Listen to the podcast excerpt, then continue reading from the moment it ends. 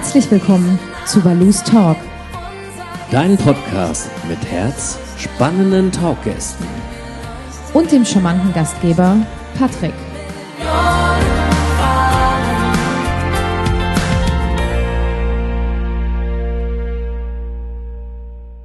Ich Trottel.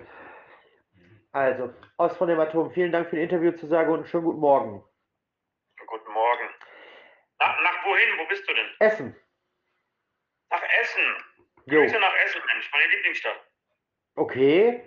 Ich dachte, wenn man so aus Franken kommt, hat man eher so die Lieblingsstädte im Süden. Nee, das war tatsächlich auch ein, ein Witz. Essen ist nicht meine Lieblingsstadt. das war nicht Ähm, es, es, ist, es ist am Ende dann tatsächlich Hamburg. Ist auch eine geile Stadt. Genau, und wenn man aus, aus Franken kommt, ist es auf jeden, sind auf jeden Fall nicht die, Lieblings, Lieblingsstädte nicht im Süden. Im Gegenteil. Ja, Da will man ganz weit weg vom, äh, von. Franken und aus dem Süden. Ja, klar, kann ich verstehen. Ähm, Ja. du hast ja heute Morgen Zeit genommen, um über deine Band Hämatom zu sprechen. Ähm, eine Band, die dem verschiedensten Arten des Metals angehört. Mhm.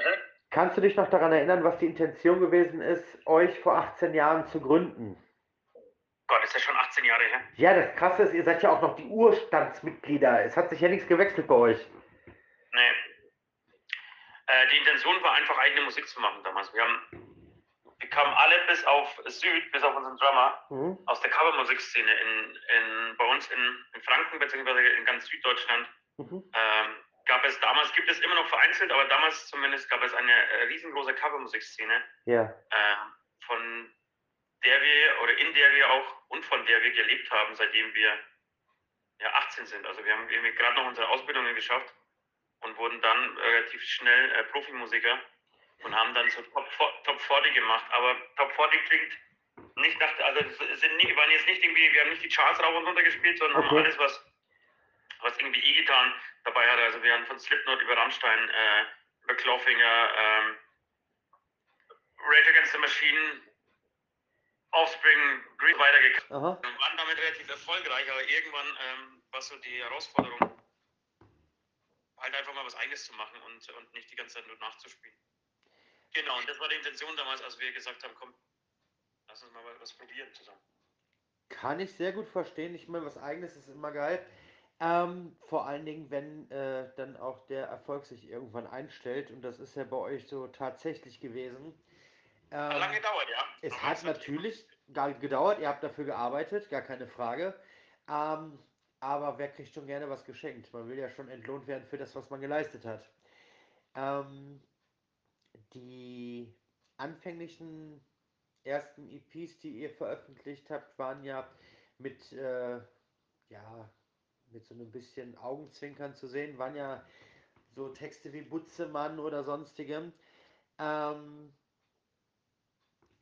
dieser Art, die äh, da letztlich von euch dann entstanden ist, gab es das ja bisher gar nicht. Habt ihr euch die Nische mit Absicht gesucht, was eben äh, völlig Neuwertiges zu machen, oder war das eher ein Zufall?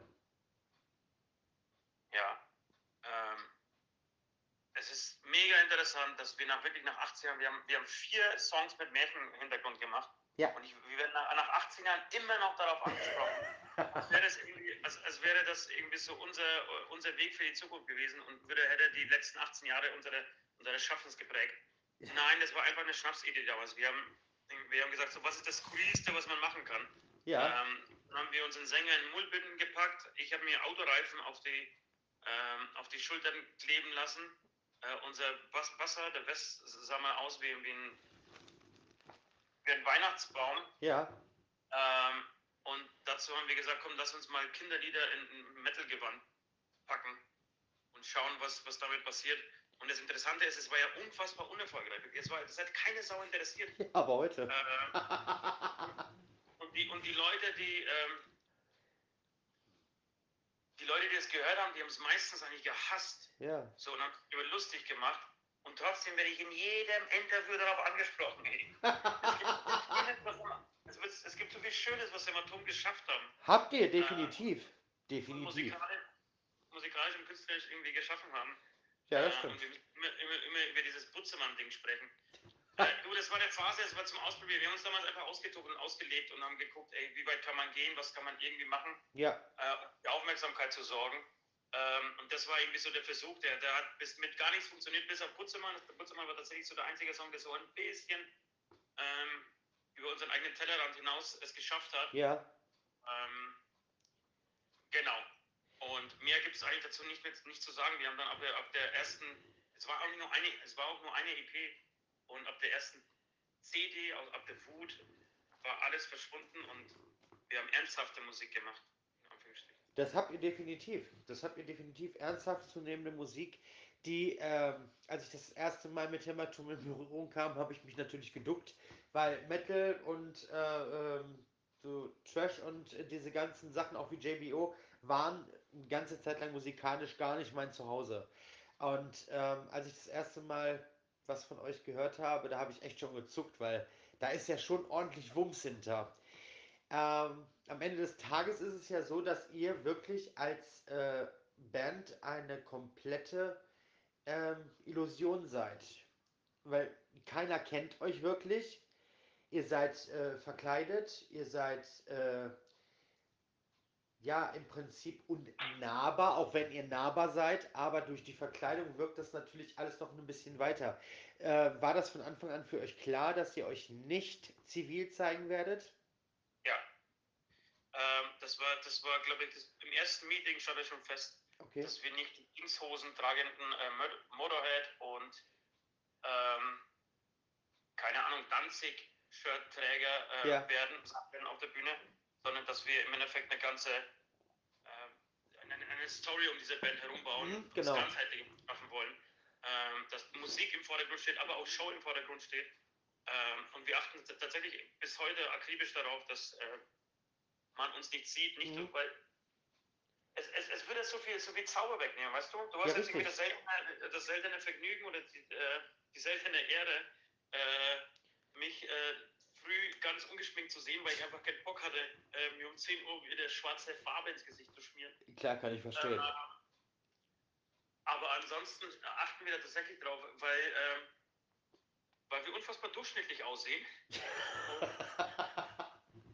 äh, und, und unsere Gesichter gar nichts äh, zu, zur Sache tun. Ja, Das- ja. Ich glaube auch, dass, dass, dass tatsächlich der Metal äh, an sich äh, in so einer Fantasiewelt lebt. Ja? Das, das, schau dir die ganze Mittelalterszene äh, an. Das sind ja wirklich, das sind ja nur Freaks und Nerds, die da unterwegs sind, die sich gerne verkleiden, die ähm, halt eben nicht mit dieser besagten Stimmt. Auf der, also weder auf der Bühne noch äh, irgendwie auf diesen Festivals rumhängen. Ja. Ähm, genau, also äh, wo sonst, oder der ganze Gothic-Bereich, so, das heißt, wo sonst äh, ist das, wäre das möglich als Metal? Ähm, genau, und deswegen war das von Anfang an klar. Ja. Wir hatten, wir hatten nach, nach fünf, sechs Jahren, als, als wirklich gar nichts so funktioniert hat und wir am Verzweifeln waren, so, was können wir, wie können wir es schaffen, ähm, erfolgreicher zu sein, haben wir tatsächlich darüber nachgedacht, Masken abzusetzen, haben uns das aber nie getraut. Haben das, glaube ich, in diversen Meetings auch irgendwie so festgenommen und gesagt, okay, bei der nächsten Show versuchen wir es mal ohne Masken. Und dann, sobald es irgendwie äh, auf die Bühne ging, haben wir gesagt, nee, auf keinen Fall, setzen die Dinger wieder auf. Ja.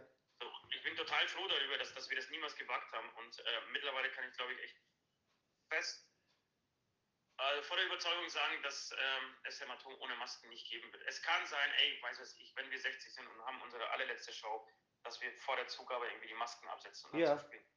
Äh, so richtig schön dramatisch und so. Aber ansonsten ähm, glaube ich das nicht, weil äh, genau die Zeit macht uns nicht hübscher. Und deswegen, vielleicht, vielleicht sehen wir aber mit, irgendwann so aus, dass wir die Masken gar nicht brauchen, dass man gar nicht merkt, ob wir jetzt eine Maske aufhaben oder nicht. ja, so kann man das auch sagen, das stimmt schon. Ähm, dieses Storytelling, auch gerade um äh, das Aussehen, ist ja schon äh, extrem bei euch. Ich finde das aber auch gut, dass auch so ein gewisses äh, Quantum an äh, Anonymität bewahrt wird.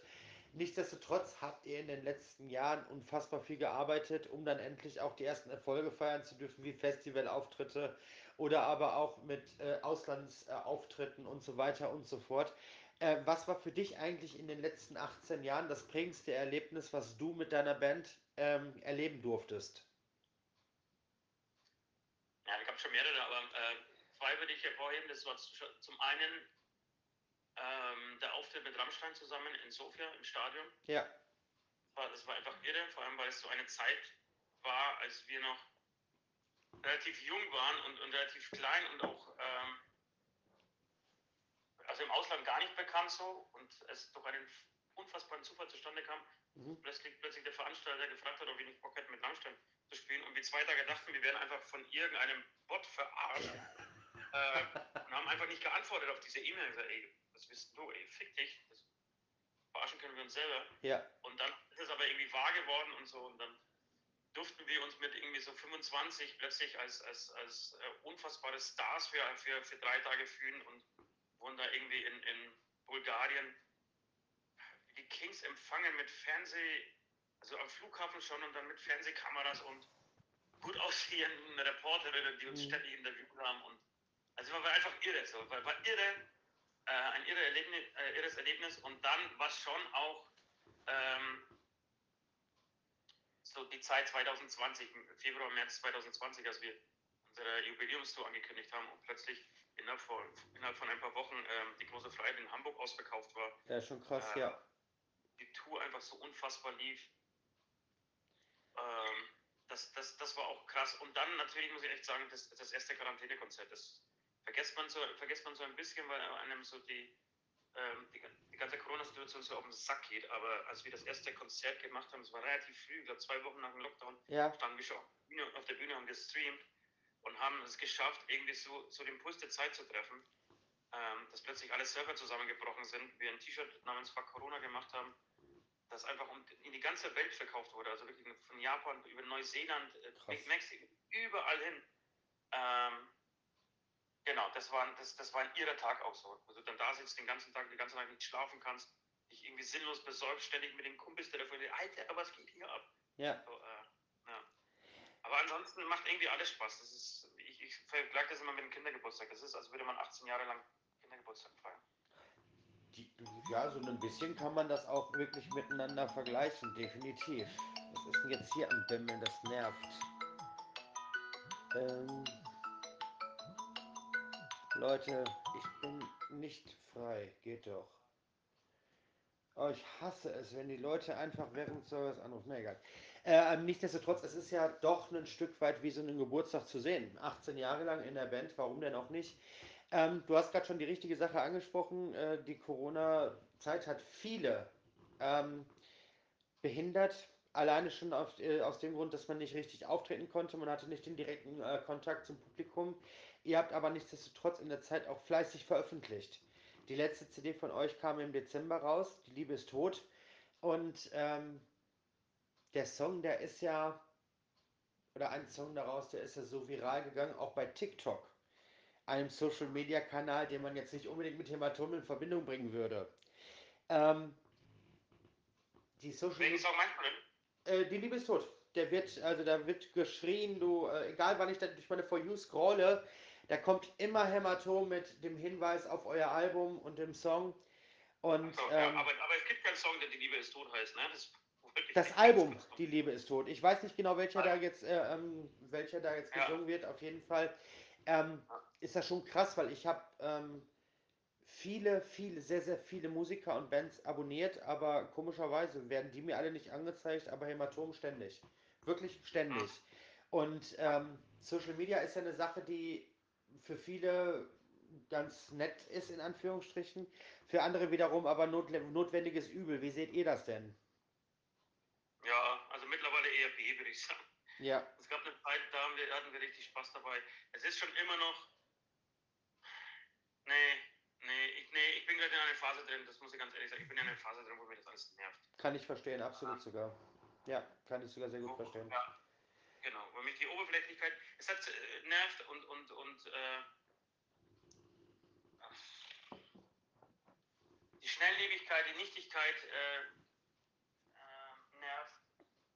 Plötzlich, äh, Musik ist, ist halt so ein Wegwerfgut geworden äh, und auch die Aktionen sind so schnell, schnelllebig und hast du heute was gemacht, das ist erfolgreich und übermorgen machst du mal Kurs und dann das Gefühl, hey, du bist schon wieder vergessen.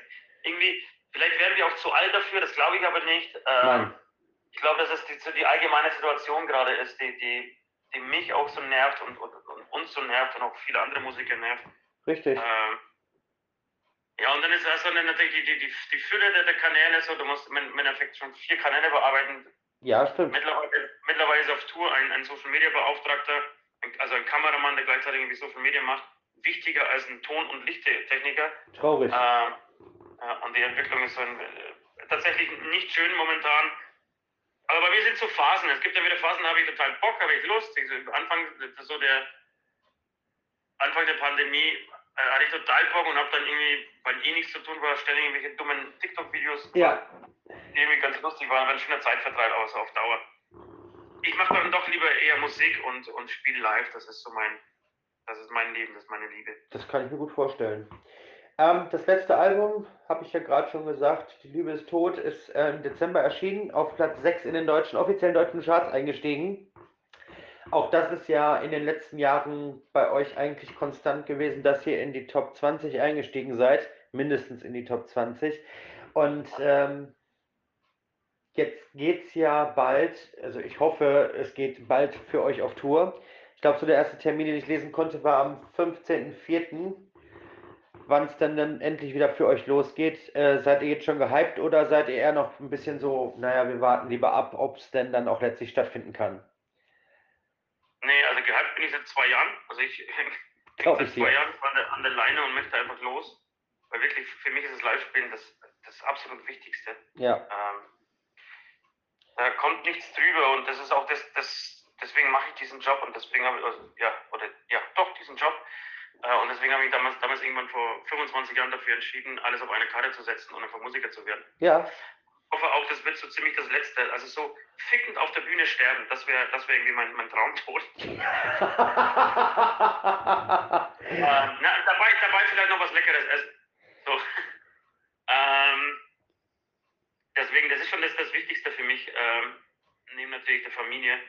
Und deshalb ähm, wünsche ich mir tatsächlich, dass es losgeht. Und ich bin auch gerade tatsächlich sehr gute Dinge, ja, dass wir April, äh, April äh, starten. Die meisten glauben es mir nicht, so, äh, aber ich glaube, wir sind tatsächlich in den Endwochen der Pandemie. ja, glaube ich auch. Ähm, und ähm, es wird knapp, aber es könnte Mitte April äh, tatsächlich gehen. Das wäre schon ziemlich geil. Ich meine, weil ihr geht hier dann echt nahtlos äh, äh, über auch ähm, und dann im Mai dann mit eurer äh, Danke für die Liebe Freunde-Tour. Da ist ja geil, das Geile ist, die ersten drei Termine sind sogar schon ausverkauft. Das wäre natürlich. auch, Bitte? ja. Ja, die, das, das laute Album, das haben wir noch nicht veröffentlicht, das ist auch, ist auch schon ausverkauft. Ach, auch schon. Ja, ja, die, die vier, die vier Liebe-Tour-Shows sind auch ausverkauft. Wow. Das ist aber das, das ist das ist nicht ganz so verwunderlich, weil die Hallen klein sind.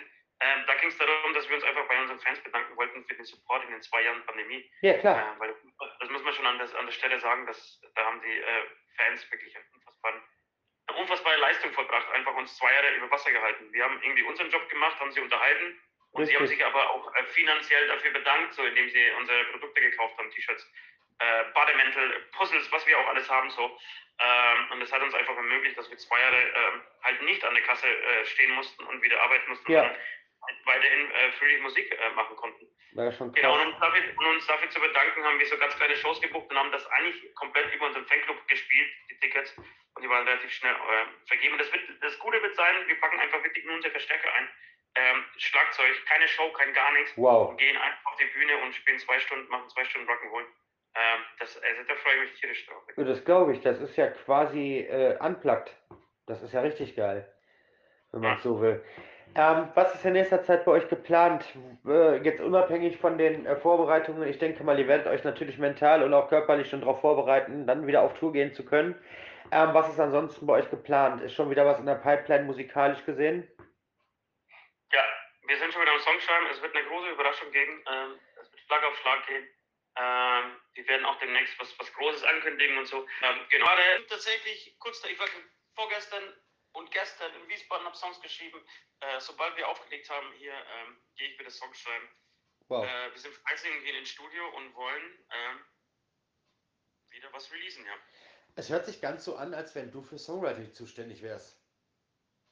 Ja, unter anderem, ich, ich bin vor allem für, fürs Texten zuständig. So. Das ist auf jeden Fall mein äh, Metier. Und ähm, was Songwriting angeht, so, ich, ich schreibe, also ich schreibe tatsächlich immer mit. Aha. Aber, aber ich habe schon Leute, die, die mitschreiben. Also Süd schreibt Also. tatsächlich viel äh, mit mir. Und wir haben drei, äh, wir haben zwei Produzenten, die sehr, äh, sehr fleißig mit uns schreiben. Der Vincent Sorg, der auch die Hosen macht, und Mhm. ähm, äh, Kohle, äh, aus dem Kohlekellerstudio, der auch viele Metal-Sachen macht. Das sind so die zwei Hauptproduzenten, Mhm. und, aber da gibt es noch diverse Leute, mit denen wir uns so immer wieder mal treffen, aus äh, Lust und Laune und sagen, ja, ist der Bock, schreiben wir mal wieder was und dann schreibt man irgendwie zwei, drei Songs und manchmal schafft es einer aufs Album, manchmal nicht, aber egal, du hast irgendwie eine gute Zeit gehabt. Ja, ja, klar, auf jeden Fall. Klasse. Ich drücke euch die Daumen, dass es dann am 15.04. echt losgehen kann und vor Dingen, Ja. dass der Support eurer Fans weiterhin so Bestand hält wie in den letzten Jahren. Und kann mich nur bei dir bedanken, dass du dir heute Zeit genommen hast. Alles Gute euch. Sehr gerne, dir auch.